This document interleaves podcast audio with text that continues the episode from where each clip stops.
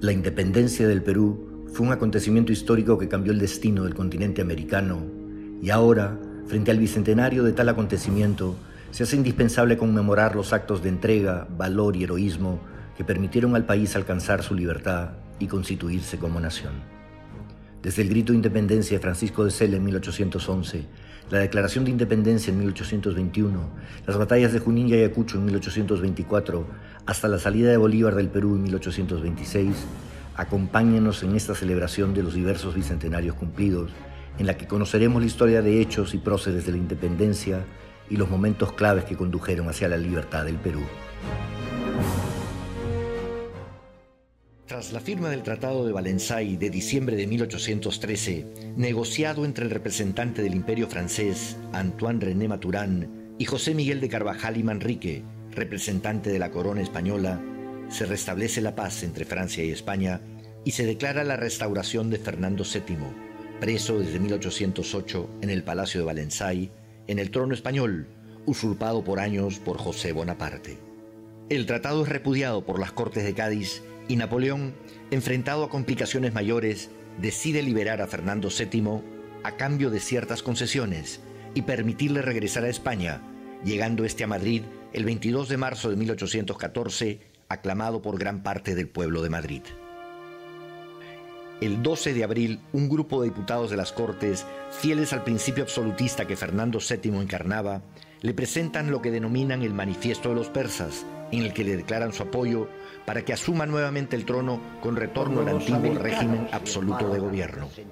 Entre los persas está el que fuera delegado peruano a las Cortes, el sacerdote Blas Ostolaza. debía ser en razón del número de habitantes de aquel continente.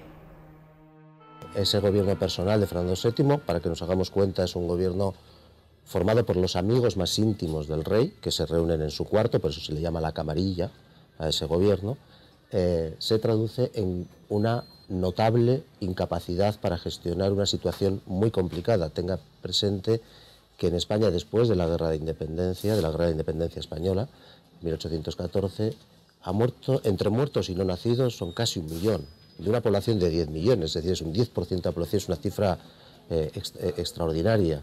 La deuda acumulada de España es, eh, se cuenta por miles de millones de reales, impagable, lo que significa que no hay acceso al crédito.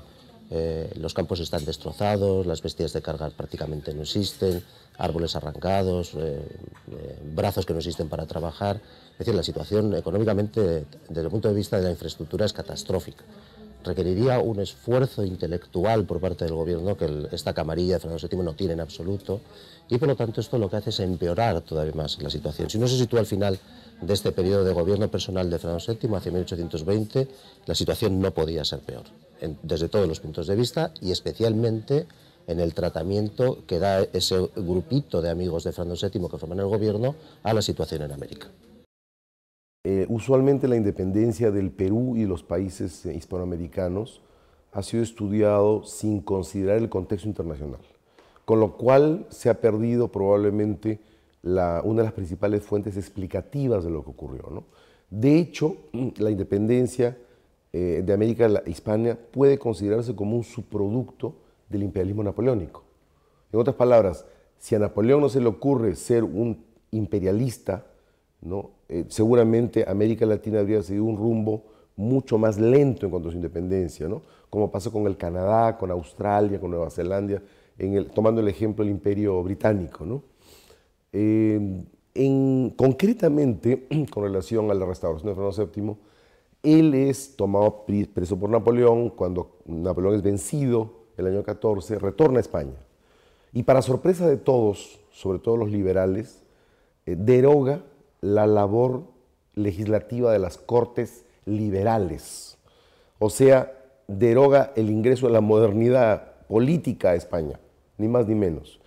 Y además, no solo hace eso, declara delincuentes, declara em, sujetos a persecución y encarcelamiento, tanto a los liberales de España como a los insurgentes de América, que en cierta medida casi todos eran liberales, aunque no todos, pero hay, declaran, se pone, se pone en un bando. Ahora, esto fue, digamos, probablemente un gravísimo error, Porque lo que debió hacer en ese momento, con la fortaleza que tenía su posición de rey deseado, que retorna de un cautiverio, y habiendo ya las cortes de Cádiz y los liberales hecho el trabajo duro de introducir la modernidad en España, él lo que debió hacer es más bien proclamar la autonomía para los pueblos de eh, Hispanoamérica. El 4 de mayo de 1814, Fernando VII emite en Valencia un decreto por el que disuelve las Cortes, abole la Constitución de 1812 y anula la labor legislativa de las Cortes de Cádiz, restableciendo el absolutismo en el reino español. Con implacable rigor, se dedicó a la persecución y represión de todos los que habían participado en el establecimiento del régimen constitucional, en particular de los denominados diputados liberales. Gran parte de la población y del campesinado español, que no percibe un beneficio en lo prescrito por la Constitución de Cádiz de 1812, apoya a Fernando VII. Como consecuencia, los militares liberales son arrestados y enviados al África. Se restablece el Consejo de Castilla, las capitanías generales y la Inquisición, y se destituye a los alcaldes elegidos de acuerdo a lo establecido por la derogada Constitución. Para América, eh, la consecuencia, eh, creo, desde mi punto de vista también, que es eh, acelerar el proceso de desagregación de los eh, dominios españoles en América respecto de la soberanía española por un motivo eh, muy claro. la única política americana que tiene este gobierno de Fernando VII es tratar el asunto como si se tratara de una desobediencia dentro de su familia. Fernando VII vuelve a la idea de que él es un, rey, padre de sus reinos, y de que por lo tanto todos sus reinos le deben obediencia sin discusión ninguna como ocurre en una familia. El hecho de que haya algunos díscolos en América, desde la perspectiva del, rey y de sus eh, consejeros, lo que requiere son medidas de castigo. Esas medidas de castigo se ejercen normalmente mediante la policía, lo que pasa es que como en América esto es difícil de implementar por esa vía. Lo que se hace es enviar un ejército que es el de Pablo Morillo. Pregunta interesante es de dónde sacan el dinero, puesto que estaban absolutamente quebrados y sin acceso al crédito, que esto es lo más importante. Bueno, la respuesta es muy interesante. La expedición de Pablo Morillo la pagan los comerciantes de Cádiz, que son los que tienen dinero. Y la pagan entre ellos, ellos son los que ponen el dinero, porque ellos sí se jugaban mucho con la independencia de los territorios americanos y el fin de su monopolio. Recordemos que durante las Cortes de Cádiz hay un decreto de las Cortes de Cádiz permitiendo el comercio eh, con potencias extranjeras a los americanos que cortocircuita y cancela inmediatamente este gremio tan potente de los monopolistas de Cádiz. Ellos son los que pagan la expedición militar de Pablo Morillo.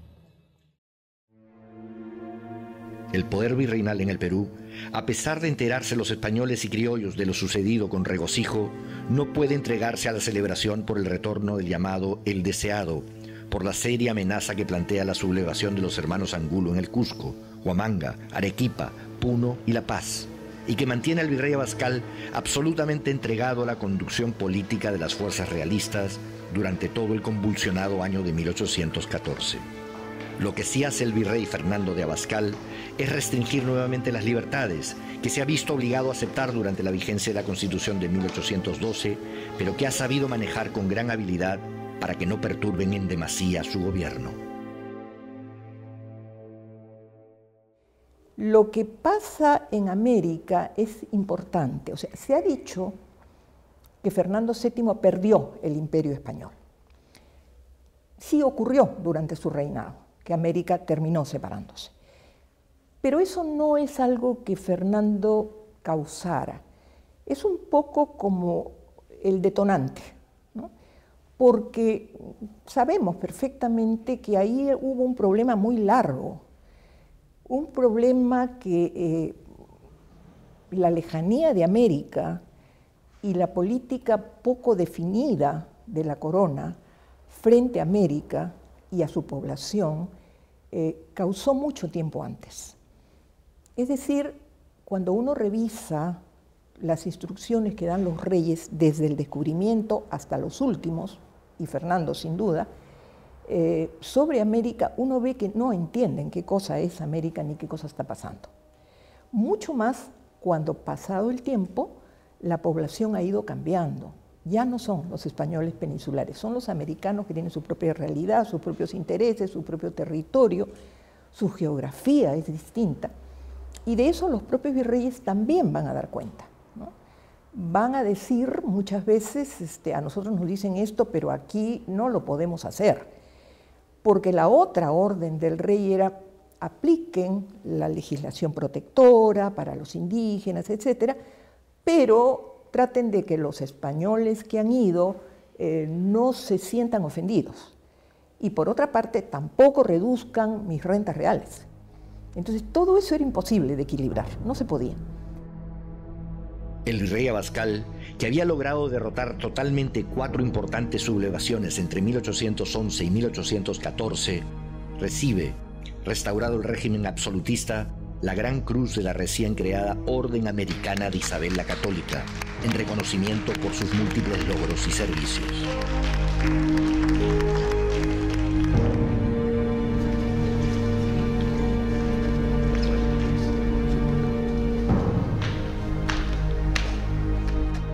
29 de mayo de 1815, Fernando VII había rehabilitado a los jesuitas y son readmitidos en el Perú con el propósito político de contribuir con la pacificación de los inquietos y subversivos territorios del virreinato peruano la proscrita orden religiosa recupera sus posesiones y se hace cargo nuevamente de sus iglesias, casas y colegios.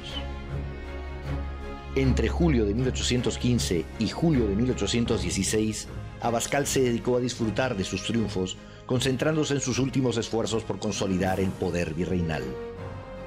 Autorizó un importante proyecto de renovación tecnológica en la minería, que incorporaba máquinas de vapor en la explotación de las minas de Cerro de Pasco. La hija del virrey, María Ramona de Abascal, vino a cuidar a su padre y se quedó en Lima hasta que regresó a España con un prometido, el brigadier Juan Manuel Pereira, que heredaría el título de Marqués de la Concordia. Abascal había anunciado su regreso a España y el 14 de octubre de 1815 el rey nombra al general Joaquín de la Pezuela y Sánchez de Aragón como el nuevo virrey del virreinato del Perú. En 1815 había vencido en Viluma las fuerzas patriotas, lideradas por José Rondó, que había reemplazado al general San Martín en la conducción del Ejército del Norte, y por lo cual había sido ascendido a teniente general y se le otorgó el título de Marqués de Viluma. El traspaso del cargo ocurrió el 7 de julio de 1816, aunque Pezuela recién ingresa a Lima como virrey en agosto de ese año. Una de las consecuencias militares importantes de la restauración de Fernando VII fue el envío, gestionado primero por el virrey Abascal y después por su continuador Joaquín de la Pezuela, de regimientos de España que reforzaron el ejército real del virreinato y las milicias diversas que existían en las principales ciudades del Perú. Apenas asume el cargo, el virrey Pezuela concentra su labor en consolidar las expediciones organizadas del ejército realista en el norte argentino, ahora a cargo del general José de la Serna. Paralelamente a lo que ocurría en Lima, en el norte argentino, se había producido una trascendental modificación de los planes de la Junta Argentina por consolidar la libertad de lo que era la audiencia de Charcas y la zona sur de la audiencia de Lima.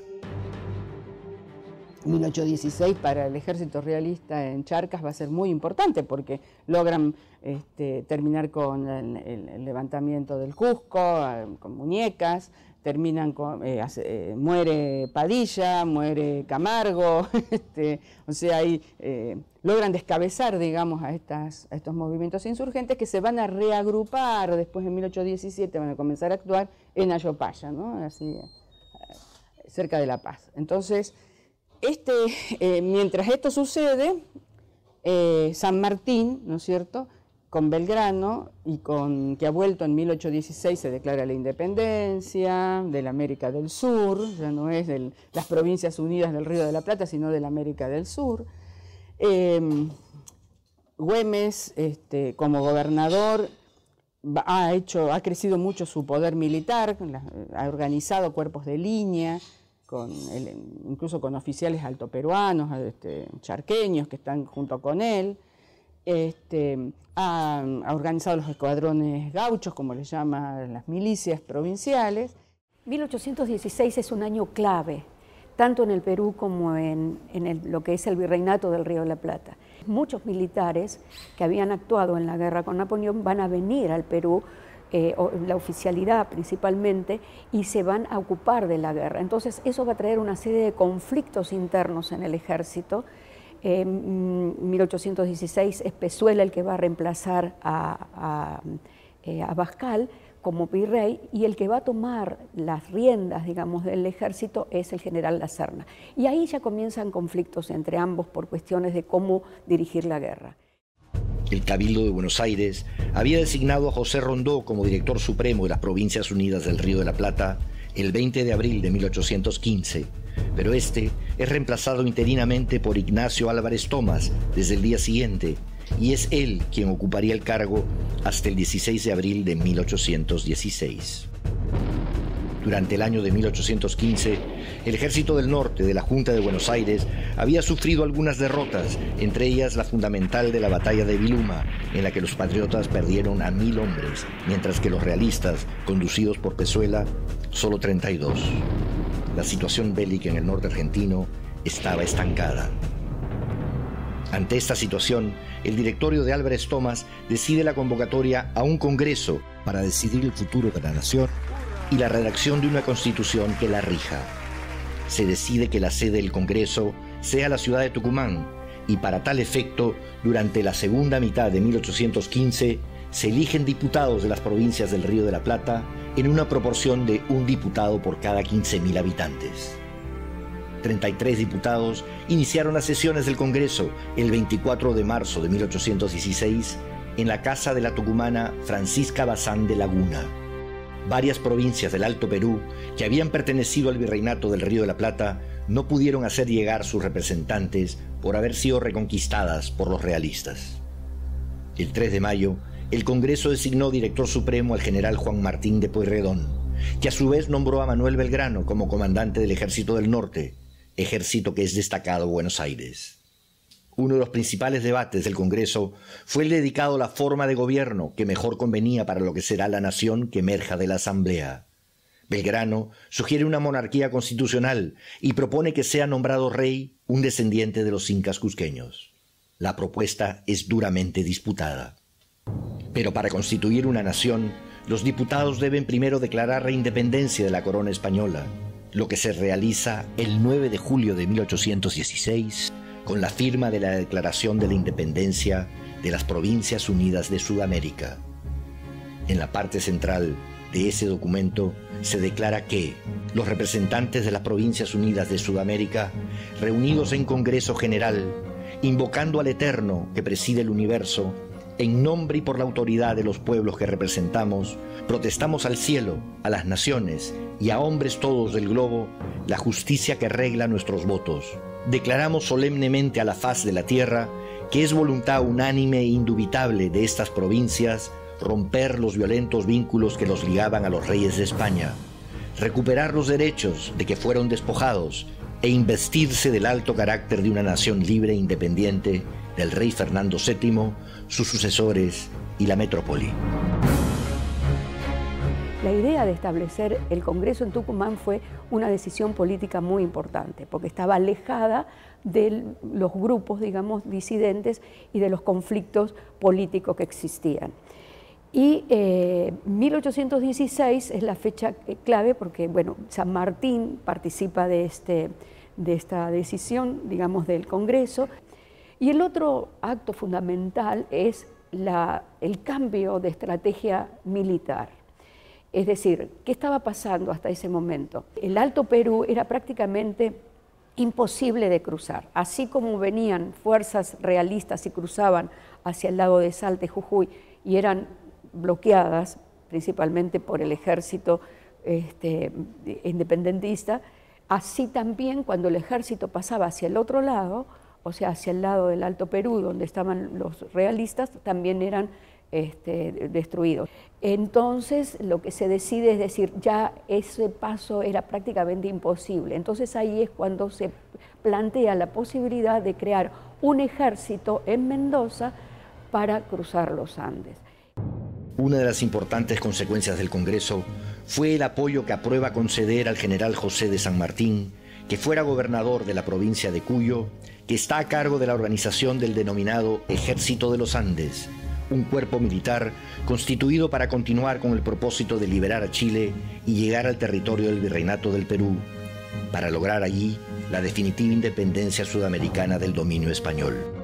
Una vez constituido y organizado el Ejército de los Andes en el campamento del Plumerillo, ubicado en las cercanías de la ciudad de Mendoza y en donde se constituyó su Estado Mayor, se perfecciona el plan, diseñado originalmente por el peruano francés Enrique Payardele, de atravesar los Andes para liberar a Chile y una vez consolidada su libertad, organizar desde ahí una expedición por mar que pueda desembarcar en las costas peruanas.